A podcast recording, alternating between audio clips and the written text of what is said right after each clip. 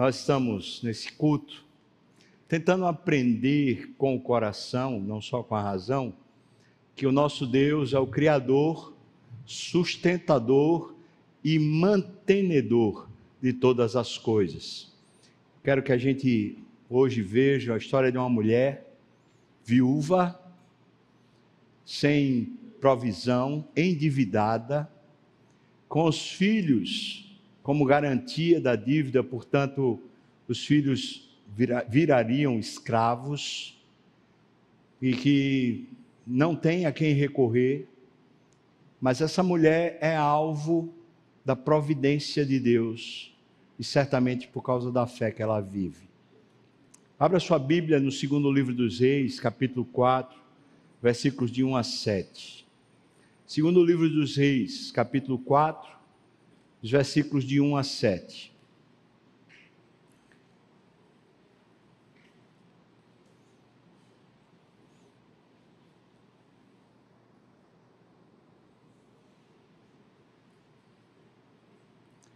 Palavra do Senhor.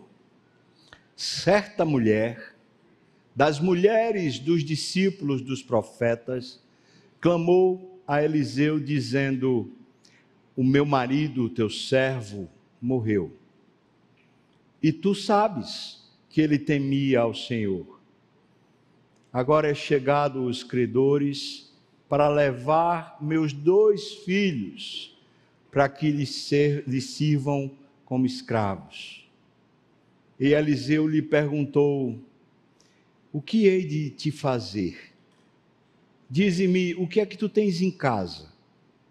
E ela respondeu: A tua serva não tem nada em casa, senão uma botija de azeite.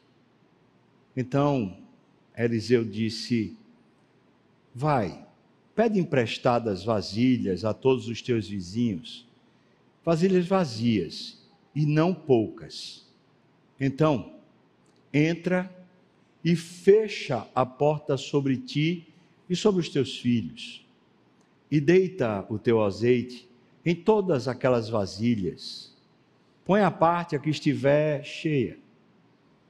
Partiu, pois, dele e achou a porta e fechou a porta sobre si e sobre seus filhos. E estes lhe chegavam as vasilhas, e ela as enchia. Cheias as vasilhas, disse ela a um dos filhos: Chega-me aqui mais uma vasilha. Mas ele respondeu: não há mais vasilha nenhuma. E o azeite parou. Então foi ela e fez saber ao homem de Deus. E ele disse: Agora vai, vende o azeite, paga a tua dívida, e tu e os teus filhos vivei do resto. Amém. Vamos orar? Ó Senhor, Deus, descortina nosso coração. Abre a gente agora para crermos, para sermos tomados por um, uma nova sensação de segurança, de cuidado do Deus que é fiel, Senhor. Abre o nosso entendimento, mas abre, sobretudo, essas portas interiores que muitas vezes são trancadas para o teu espírito nos preencher. Ó oh Deus, eu te peço, no nome de Jesus, amém e amém. Essa é a história de um dos milagres do profeta Eliseu. O profeta Eliseu é um homem que fez mais milagres em toda a Bíblia, exceto Jesus. A narrativa bíblica conta pelo menos 14 milagres que o profeta Eliseu fez.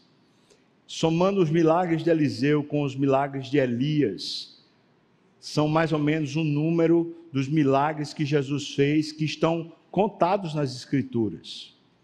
Eliseu, um homem de Deus que viveu mais ou menos, que teve seu ministério mais ou menos por 50 anos, e foi chamado para o ministério ali mais ou menos quando tinha 40 anos.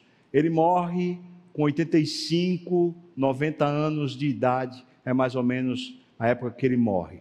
Ele cuida da fé de Israel, reino do norte.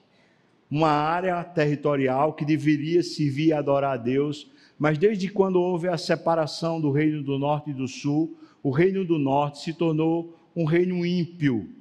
Nenhum dos reis que reinaram adorava a Deus. Todos os reis que foram reis de Israel, eles foram adoradores de Baal, de Azera, de outros outros deuses pagãos.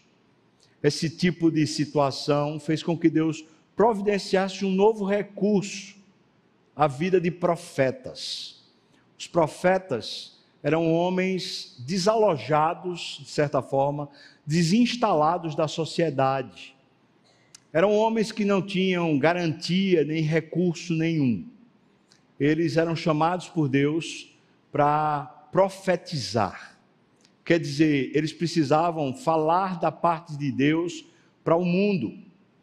E muitas vezes esse profeta, os profetas, eles traziam uma mensagem dura, porque era uma mensagem de correção, era a denúncia do pecado e uma ameaça de juízo de Deus para que o povo voltasse para o Senhor. O papel do, do profeta não era fácil. Desde Samuel, o juiz Samuel, o profeta Samuel, que se criou uma escola em Israel, e essa escola de profetas, ela sempre teve um expoente de um homem de Deus, temente a Deus, que servia a Deus.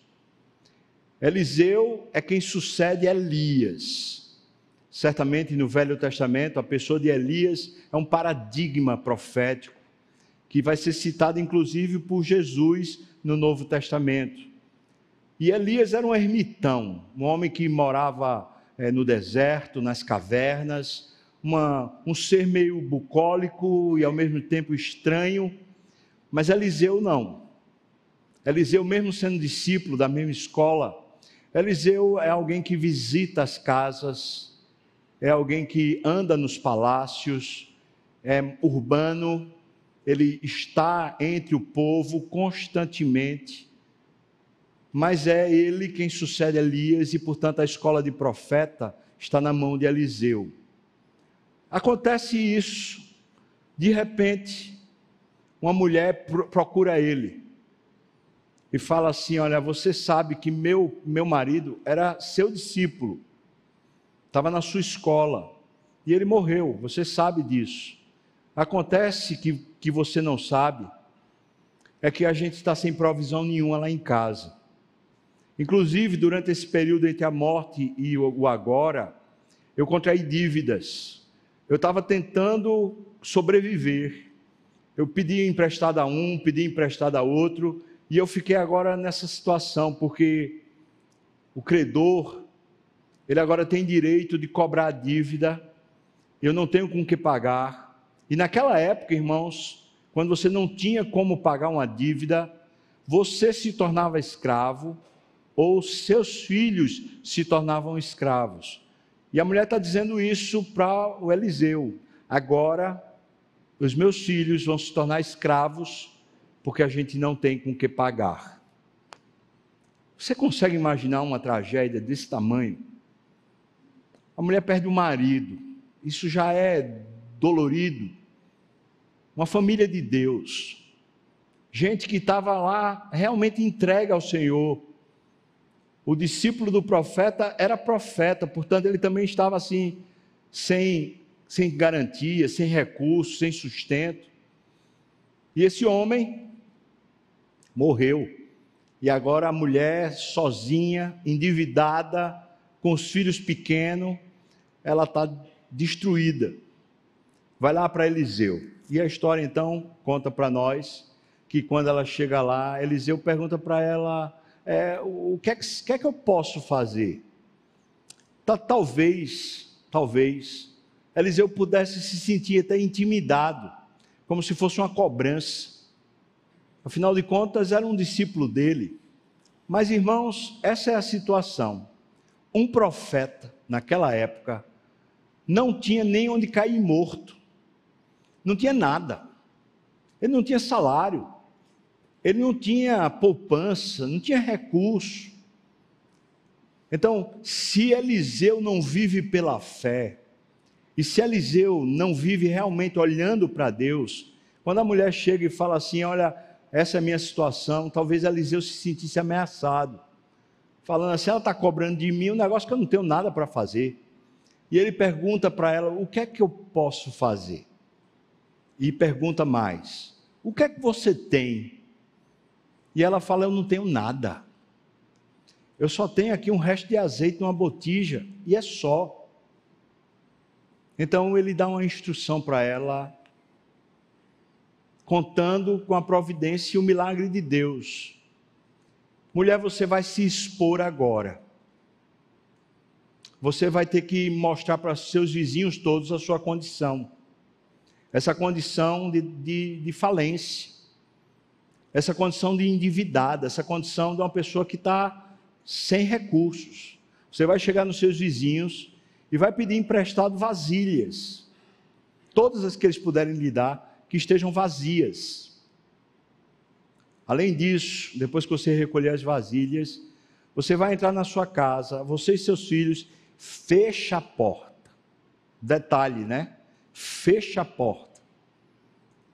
E com o milagre que acontecer, você vai sobreviver. A mulher faz exatamente como foi dito por Eliseu, até que o azeite enche todas as vasilhas e ela vai dar o relatório para Eliseu: Olha, aconteceu um milagre, chegou, tem azeite lá para dar e vender.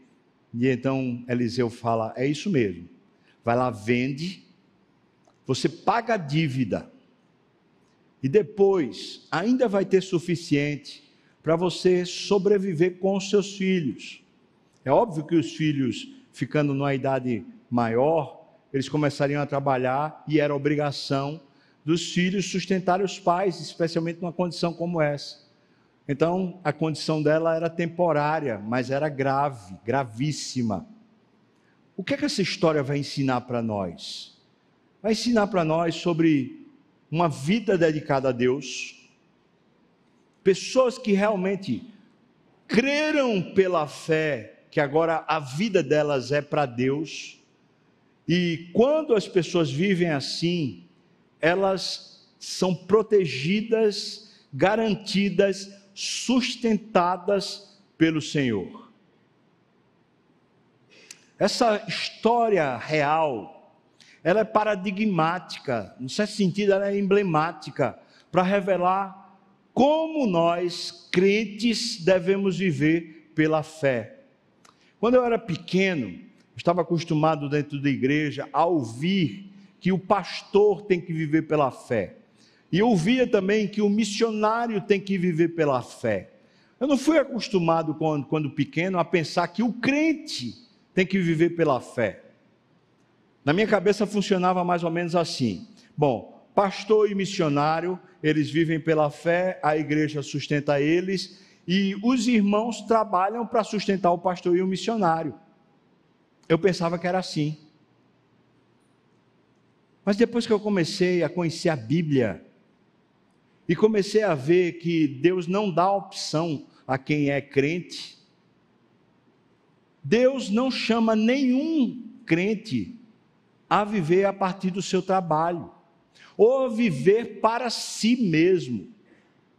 Deus chama todos os crentes, seja qual for a sua função, seja qual for o seu papel, seja qual for a sua educação, Deus chama todos os crentes a viverem pela fé.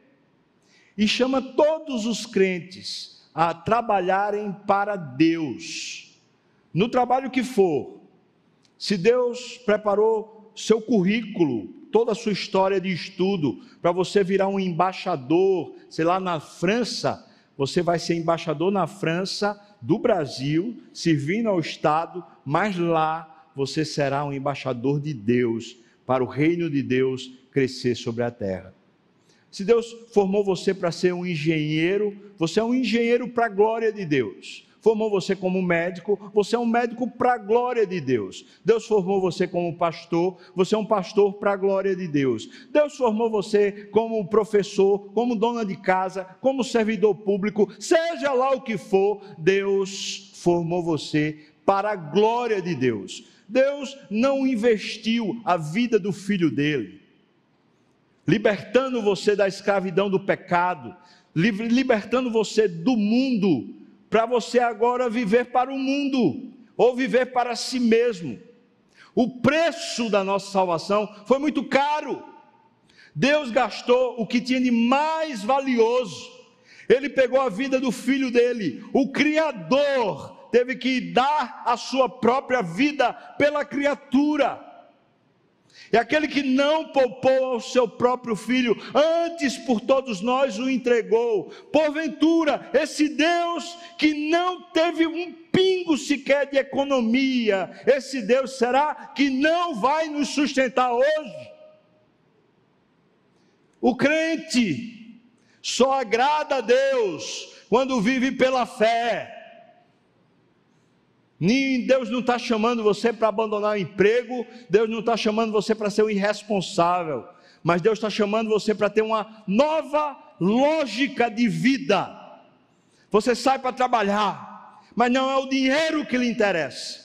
Você sai para trabalhar, e não é a ocupação, nem o ego que lhe interessa. Você sai para trabalhar e você sai firme com o coração só, dizendo para Deus: Deus, hoje tudo que eu fizer, traga glória ao seu nome, e tudo que eu receber é teu e para a glória do teu nome. Vivemos para a glória de Deus, não vivemos mais para nós mesmos, muito menos para o dinheiro. E esse assunto é um dos assuntos mais terríveis na nossa vida. Nós somos materialista. Nós somos apegados à terra. Nós somos apegados ao dinheiro, ao status e aos recursos. Nós somos apegados a títulos. Nós somos apegados às nossas grandezas. Essa história é emblemática, porque revela para nós qual é a situação de um crente. A verdadeira situação de um crente. Um crente espiritualmente é como essa mulher. E esse é o primeiro ponto do sermão que eu queria que você e eu víssemos. Veja qual a situação, a condição humana, a condição espiritual de uma pessoa que é crente, de uma pessoa que crê em Deus. Primeiro, o texto mostra para a gente que essa mulher, ela está numa total dependência do que Deus vai fazer. Ela diz para Eliseu, logo no primeiro versículo: O meu provedor aqui na terra morreu. Eu não tenho mais nada aqui. Eu não tenho.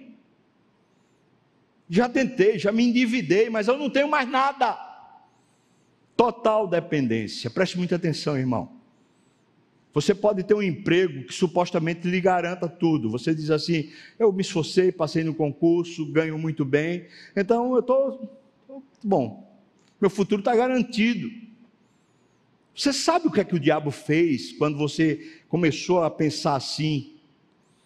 O diabo tomou conta de você encheu seu coração de vaidade e orgulho, a sua fé agora está firmada no seu concurso, no seu cabedal, na sua competência. O diabo roubou de você a fé genuína. Abra seus olhos.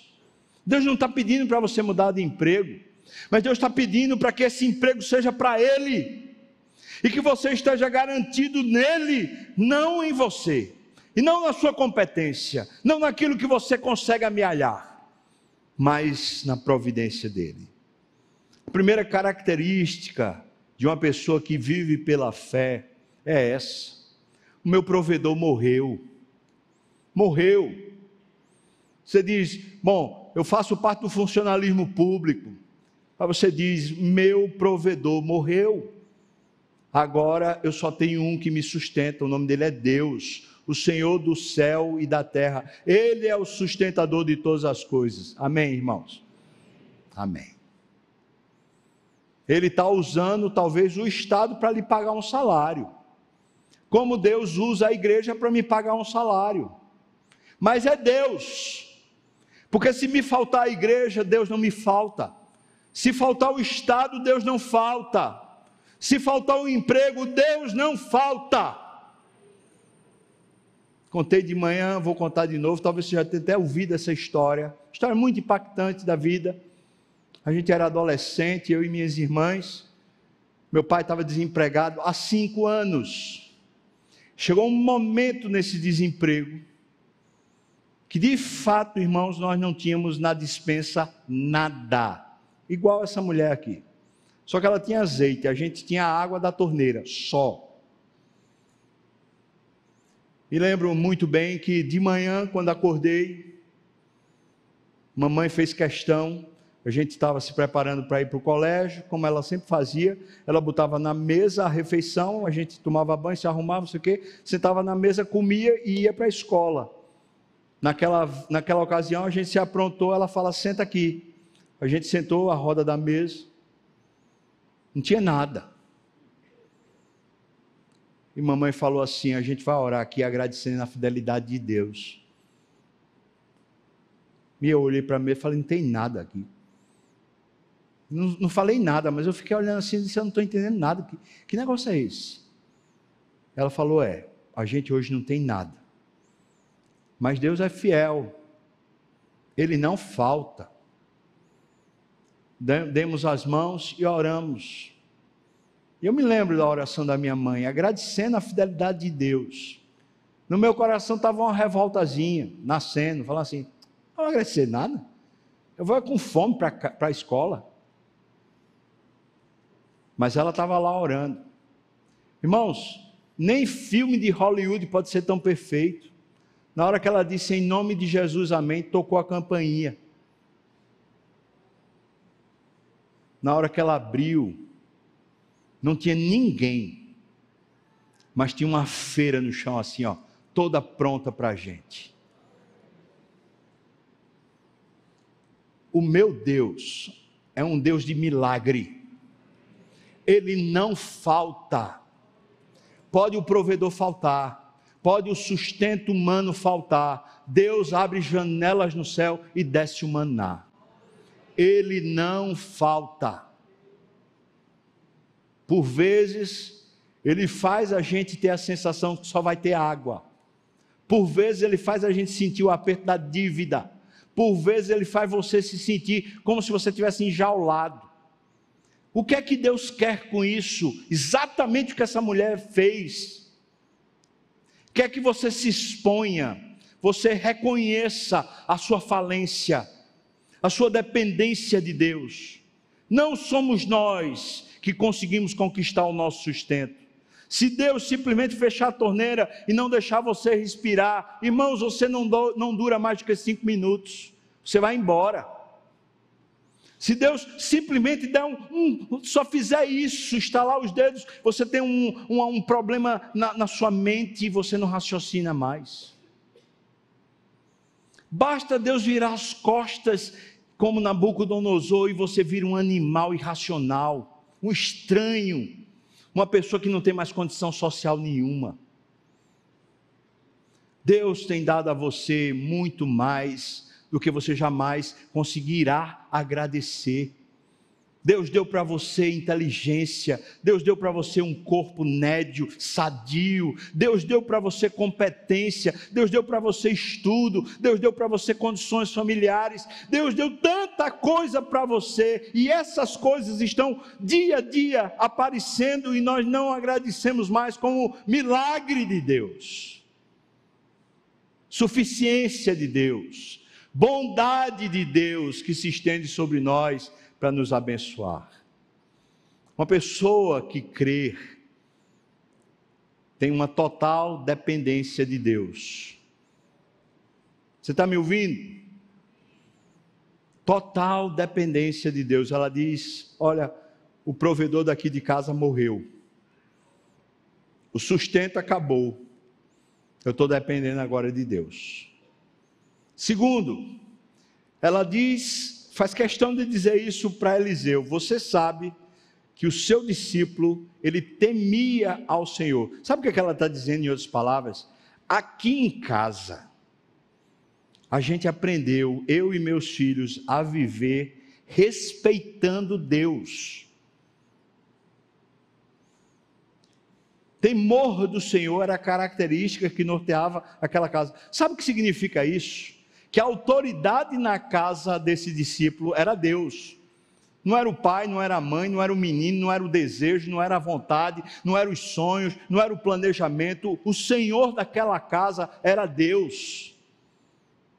Pessoas que vivem pela fé, elas não estão à mercê dos planos nem das situações, elas têm Deus como sendo seu Senhor. Temem a Deus. Essa é a segunda característica. Uma total reverência reconhecendo o senhorio de Deus, temendo a Deus. Longe de mim não fazer a vontade de Deus. Eu posso ter N desejos na minha vida, eu posso ter sonhos. Longe de mim não fazer a vontade de Deus. Isso é o temor do Senhor. Você pode dizer, mas meu sonho era isso, meu sonho era aquilo. Eu queria que a minha casa fosse desse jeito, eu queria que meu marido fosse desse jeito, eu queria que meus filhos fossem desse jeito. Presta atenção. O Senhor disso tudo é Deus, não é o seu desejo. Dobre-se, recolha-se e comece a adorar. Incline-se e comece a temer e diga: Deus, a ti a honra e a glória. Com o marido que eu tenho, essa trepeça, glória a Deus. É? Se minha mulher não aprendesse isso, quem seria eu? Às vezes a mulher que atrepeça. E o marido tem que aprender a dizer: Meu amor, que linda que você é, no nome de Jesus. É, olha, eu senti um amém forte aí. é. Uma total reverência, irmão. A gente acha que reverência é liturgia, é ter certos comportamentos dentro da igreja. Reverência, veja que ela diz aqui, ele temia ao Senhor. Reverência é na vida, é o respeito que se dá a Deus é a contrição, é você se sujeitar à soberania de Deus. Isso é reverência. Esse homem temia ao Senhor. Se você é um crente, você não está tentando na sua vida dar certo. Não. Você não é um carreirista, você não é um enganador, um corrupto, você tem um temor do Senhor. Terceiro, versículo 2. Eliseu faz a pergunta para ela: O que é que eu te hei de fazer? Sabe o que é que Eliseu está dizendo? Irmãos, Eliseu é o cara que morto, só para você ter ideia, morto na cova, já só tem osso. Eliseu morto na cova, só tem os ossos dele. Um, um guerrilheiro lá, um guerreiro lá, leva um, um tabefe e cai na cova de Eliseu. Cai morto na cova de Eliseu. Na hora que ele bate nos ossos de Eliseu, ele ressuscita. Só para você ter ideia quem é Eliseu. Eliseu é um homem de tanto poder e autoridade espiritual, que ele talvez pudesse se em si mesmar e falar assim: Ah, o seu problema é, é dinheiro? Peraí, Deus, abre aí logo, bota aí, sei quantos mil na conta dela, bota aí. Mas não, veja, veja Eliseu o que é que diz para ela: O que é que eu posso fazer? Eliseu reconhece uma total falência dele. Ele não tem recursos. E a mulher responde dizendo que também está falida. Ela diz o quê? Eu também não tenho. Eu tenho um azeite que não vai servir para nada agora, porque não tem nem farinha para poder fazer um bocado de pão, nada. A gente vai beber azeite? Percebe? Crente, que é crente, vive nessa terra, numa total dependência e numa total falência. Você e eu precisamos reconhecer, irmãos, não temos o que é necessário. Nós não temos. Eu não tenho o que é necessário para ser pastor, eu não tenho. Eu não tenho o que é necessário para pastorear qualquer igreja ou qualquer pessoa, eu não tenho. Eu não tenho o que é necessário para ser pai, eu não tenho. Eu não tenho o que é necessário para nada, nem para pregar, nem para ensinar, nem para nada. Se Deus não me der, eu não tenho nada. Você reconhece isso, irmão? uma total falência. Uma total falência. Eliseu está reconhecendo isso. O que é que eu vou fazer? Eu não tenho nada. Mas pode ter certeza que quem crê também tem uma total obediência. É irracional o que Eliseu pede. Pegar vasilhas vazias. O que é que isso vai resolver? Nada. Mas tem mais. Vasilhas vazias significa que ela estava agora se expondo e se envergonhando diante de toda a sociedade. Os vizinhos todos daquela mulher agora estão sabendo que ela está nessa condição. Ela está pobre, endividada e os filhos vão virar escravos. Por favor, me empreste aqui umas vasilhas. Ah, vazia, para quê? Não. O homem de Deus disse para eu fazer isso porque eu estou assim nessa condição. Obediência, irmão. A palavra de Deus às vezes diz para a gente fazer certas coisas que não parece razoável, não parece lógico. Estou mal no casamento, a coisa está horrível, o que é que eu faço? Eu não aguento mais. Divórcio, amém? Estou passando por uma luta dentro da empresa, está difícil. Você quer sair, você quer sair, você quer sair. Você já perguntou a Deus o que é que Ele quer da sua vida? Às vezes, Deus quer que você permaneça no lugar que é difícil. Total obediência requer que a gente abandone o nosso conceito e a nossa precisão sobre o que é bom e o que é ruim. Total obediência é se Ele está dizendo, eu estou dentro eu não sei se eu concordo, se eu discordo, eu não quero nem saber a minha opinião. Eu só sei de uma coisa: ele disse, é assim, eu vou viver assim. Preste atenção, não é legalismo. Não estou falando de regra. Eu estou falando de uma submissão, total obediência, total providência. Veja aí o versículo 7. Versículo 7 diz que ela fez saber ao homem de Deus, e aí o que é que ele disse? Vai, vende o azeite, paga a tua dívida, tu e os teus filhos vivei do resto. Pessoas que são crentes, elas têm certeza da total providência de Deus. Vai haver solução. Você pode dizer amém? Vai ter solução, irmão. Vai ter. Olha, escute o que eu estou lhe falando. Vai ter uma porta de emprego. Vai ter. Vai ter um jeito que Deus vai dar para você quitar suas dívidas. Vai ter. Deus é fiel. Você pode dizer isso? Deus é fiel. Está baixo. Está horrível. Agora imagina que ele está aqui no santuário. E você quer dizer isso para ele com fé. Como você diz? Deus. Deus é fiel, você é fiel, meu Deus. O Senhor não vai faltar. Pode dar o que der. Pode as condições ficarem terríveis, precárias, agonizantes. Deus é fiel. E é o meu Deus que me sustenta. Deus tem azeite quando não tem azeite. Deus tem sustento quando não há sustento. Deus tem suficiência quando somos insuficientes. Nós temos a Deus, irmãos. Não é um igual a nós, não. Não é um qualquer, não. É o Criador dos céus e da terra. Ele é o sustentador de todas as coisas. O mantenedor da sua vida é Deus. Total providência. Isso aqui é a vida de alguém que crê. Uma vida de uma pessoa que crê em Deus. Tem total dependência, total reverência, total obediência, total falência e total providência. Pode ter certeza. E quando vivemos assim, nessa total dependência, nessa total suficiência pela fé, então nós podemos contar que Deus vai agir. E o texto está mostrando várias ações de Deus. A mulher vai desesperada para Eliseu, que não tem recurso nenhum para ajudá-la. Mas quando ela chega lá, o que é que Eliseu faz? Ele se compadece.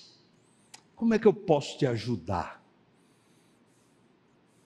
Isso é misericórdia, irmão. O nosso Deus está atento a gente. E Ele certamente está usando meios para nos ajudar. Aí você acha que foi o quê? Ah, foi uma pessoa porque é amiga. Ah, foi porque o médico era competente. Aí você acha que foi o quê? Foi porque alguém foi bonzinho com você e lhe deu dinheiro para poder pagar? Foi não, irmão. Foi porque o nosso Deus tem misericórdia de você e Ele é um auxílio sempre presente na nossa vida. O nosso Deus é o nosso auxiliador, por excelência, o mantenedor. Segundo, Deus age quando você crê. Veja só, Eliseu monta uma estratégia para ela ter os recursos. O nosso Deus tem estratégias novas para você. Tem maneiras novas de você perceber a realidade, de você resolver a realidade. Tem maneiras novas de você entender seu casamento e perceber como, como agir no seu casamento. Tem maneiras novas de você viver financeiramente. Tem maneiras novas de você organizar a sua situação. Tem maneiras novas. Deus tem estratégias para resolver os seus impasses, para resolver os seus cataclismas. Deus tem. E é providência de Deus quando Ele manda estratégias para a gente. Terceiro, entra na, na porta, entra lá na tua casa, fecha a porta e tu e teus filhos vão ver o milagre. Você lembra disso no Novo Testamento? Jesus diz: você entra no seu quarto e fecha sua porta e você fala com seu pai em secreto, e o seu pai que te ouve em secreto te recompensará. Amém, irmãos? Amém. Isso é intimidade, irmão. Aquele milagre não era para ser falado, aquele milagre era para ser vivido, experimentado. Eu e você podemos, se abrirmos os nossos olhos, começar a ver quanta providência, quanto milagre, quanta coisa Deus tem dado para nós. Deus assiste e abençoa os filhos que creem. Intimidade. Quarto, pessoas que creem são alvo do milagre de Deus. Faz um milagre, Senhor, na minha vida. Pode ter certeza que está vindo um milagre. Deus fez o maior milagre de todos. Nós éramos mortos, irmãos, nos nossos delitos e pecados. Todos nós andávamos desgarrados como ovelhas sem pastor. Nós estávamos indo a passos largos para o inferno. A nossa condição era terrível. Estávamos mortos. Nós éramos escravos. Deus fez um milagre, Ele ressuscitou você espiritualmente. Ele fez você nascer de novo espiritualmente. Deus deu para você a vida do filho dele. Deus deu para você o dom da vida e o dom da justiça. Esse Deus, certamente, você acha que agora ele está com economia, ele está com a mão fechada para não lhe abençoar. Deus que não poupou o filho, agora certamente está contando e está querendo abençoar você. Lá em Hebreus capítulo 11, a palavra diz que Deus é galardoador daqueles que o buscam. Preste atenção, a palavra galardoador que está lá. A gente entende logo que dá, que dá galardão. Galardoador, no original grego lá, é aquele que paga o salário. É isso que significa aquela palavra no grego lá. Aquele que paga o salário. Veja, Deus vai pagar o meu salário se eu vivo para Ele se eu vivo para Ele, Deus é quem paga o meu salário. A intimidade do Senhor é para aqueles que o temem. A eles, Deus faz conhecer a sua aliança. Intimidade e milagre. E quinto, esses que provam milagre, certamente também provam a providência de Deus. Deus é fiel e vai nos dar o que precisamos. Não estou dizendo para você que Ele vai dar o que você sonha ou deseja, mas eu estou dizendo para você que Ele vai dar o que você precisa. E tem mais: sem economia, sem mão fechada, Ele vai dar sobejando. Deus dá mimos, Deus dá agrados, Deus dá recursos, Deus dá muito mais, muito mais, muito mais do que o que pedimos ou pensamos, conforme o seu poder que opera em nós. Esse texto saltou para mim, pelos meus olhos, como uma advertência e ao mesmo tempo como um contentamento. Uma advertência. Faz mais de 25 anos que eu sou pastor. Será que eu me acostumei a ser pastor? Faz, agora esse ano, 19 anos que eu sou pastor das graças. Será que eu me acostumei a ser pastor das graças? Será que eu não consigo mais ver os milagres de Deus? Será que eu continuo com o mesmo tipo de fé quando eu comecei como pastor, dependendo do Senhor e crendo? Uma advertência, abra seus olhos. Você vive para Deus, você vive com Deus. Toda vez que chega período de eleição pastoral, aquele tempo anterior, é um tempo de você arrazoar com Deus. O Senhor ainda me quer aqui. O que é que o Senhor quer fazer da minha vida? E você visita campos, você vai lá em Serra Branca, você olha para aquela igreja e fala assim: O Senhor me quer aqui. Você vai lá em Araripina e pergunta: Deus, o Senhor me quer aqui. Você vai em qualquer lugar e diz: Deus, o Senhor me quer aqui. O que é que o Senhor quer da minha vida? Irmão, isso não é coisa de pastor, isso é coisa de crente. O que é que Deus quer de você? Por isso esse texto soa como uma advertência. O que é que você está fazendo da sua vida? Você ainda crê, você ainda depende, você ainda entrega ao Senhor a sua vida. Você realmente ainda acredita que a suficiência é de Deus e não a sua? Mas também como um contentamento. Eu olho para trás, irmão. Começa a olhar para o. Desculpa, porque dá vontade de chorar. Olhe para trás. O que me fez chegar até aqui? Milagres. Ininterruptos milagres. 18 anos eu tive morte clínica. 18 anos, um tiro de um assaltante. Eu não fiz nada, eu não reagi. Parecia, parecia ser uma injustiça. Já era para eu ter morrido ali. Milagre, eu estou vivo milagre. Eu, eu fui expulso do Instituto Bíblico e voltei. Milagre. A igreja que sabia a peça que eu sou, acreditou que eu tinha chamado pastoral e me mandou para o seminário. Milagre, eu consegui concluir o seminário. Milagre, eu fui ordenado pastor. Nunca faltou, irmão. Nunca faltou. Nem quando faltou na dispensa, faltou o alimento para o estômago. Eu olho para trás e falo assim: Senhor, quanta bondade,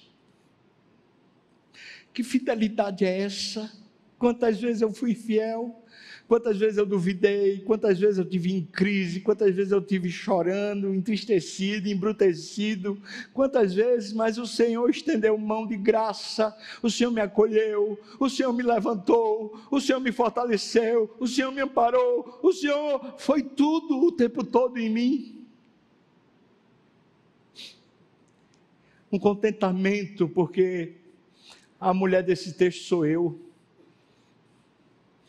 um fracassado, que foi alvo do milagre de Deus e que no final tem o que nunca mereceu e para a vida toda. A mulher desse texto é você. Lameado pelo pecado, foi alvo da bondade de Deus que lhe alcançou e lhe tirou das trevas e trouxe você para uma nova vida, protegida pelo pastor Jesus, garantida pela salvação de Jesus. E agora você é um crente. Quanta fidelidade. Você reconhece isso hoje? A advertência. O que é que eu estou fazendo da minha vida? Será que eu ainda estou entregue para o Senhor fazer o que Ele quiser de mim? E o contentamento, meu Deus, Que fidelidade foi essa? Que bondade foi essa? Todos os dias da minha vida, a misericórdia e a bondade do Senhor me seguirão. Quero desafiar você. E o desafio é simples. Você está disposto de coração a como essa mulher, você se expor diante de Deus agora. Sua fraqueza, sua incompetência, sua dependência, sua falência. Você está disposto a se submeter às estratégias de Deus? Pode ser até que você fique envergonhado com a mulher diante dos seus vizinhos. Você está disposto? Disposto a obedecer à voz de Deus, seja o que for. Esse é o desafio. Agora, o privilégio. Você está grato? Você quer agradecer a Deus pela bondade? Passamos pelo Covid. Estamos aqui, né? Inteiros. Bondade do Senhor o Senhor continua sendo fiel, olhando para você, abrindo um sorrisão e falando: Isso aqui é meu filho amado, isso aqui é minha menina que eu amo, essa criança aqui é linda, é minha filha, é o meu filho. Ele continua sendo bom e ele continua sendo fiel. Você quer agradecer a Deus hoje? Você quer dizer de novo para Deus: Senhor, toma minha vida, eu estou me entregando de novo ao Senhor para o Senhor fazer o que quiser de mim, com a agenda do Senhor, com as estratégias do Senhor. Pode fazer o que quiser. Se você quer, irmão, convido você a ficar de pé para a gente orar. E já peço ao conselho, os presbíteros, para virem para cá, para a gente poder servir a ceia logo após essa oração. Vamos orar diante do Senhor. Deus, se não fosse o Senhor que estivesse ao nosso lado, há muito, Senhor, nós teríamos submergido, há muito teríamos fracassado, Senhor. Se não fosse o Senhor, quem seríamos? Onde estaríamos? O que faríamos, Senhor? Tu tens sido tão fiel, tão generoso, tão bondoso. A nossa gratidão é toda tua, Deus. É a ti que nós devemos tudo. Tu és o Criador, sustentador e mantenedor de tudo, Senhor. Só tu és Deus, só tu és bom, só tu és fiel, Senhor. Agora, Senhor, por causa da tua bondade que nos atrai, nos conquista, Estamos aqui de pé para te dizer: a nossa agenda é tua, Deus. Pode mudar o que o Senhor quiser, pode fazer o que o Senhor quiser. Senhor, nosso tempo é teu, nossos recursos são teus, toda a nossa história é tua. Senhor, nos dá discernimento, sabedoria, competência para vivermos para a tua glória e para nenhum outro motivo para nos esforçarmos no trabalho, nos afazeres do dia a dia, para que a glória do Senhor encha a terra, para que o Senhor seja conhecido, para que o teu nome seja exaltado acima de todo nome, Senhor. Faz-nos viver para ti, Senhor. Ajuda-nos a confiar em ti de todo o coração. E nós oramos isso no nome de Jesus. Amém. Amém. Você pode sentar, irmão.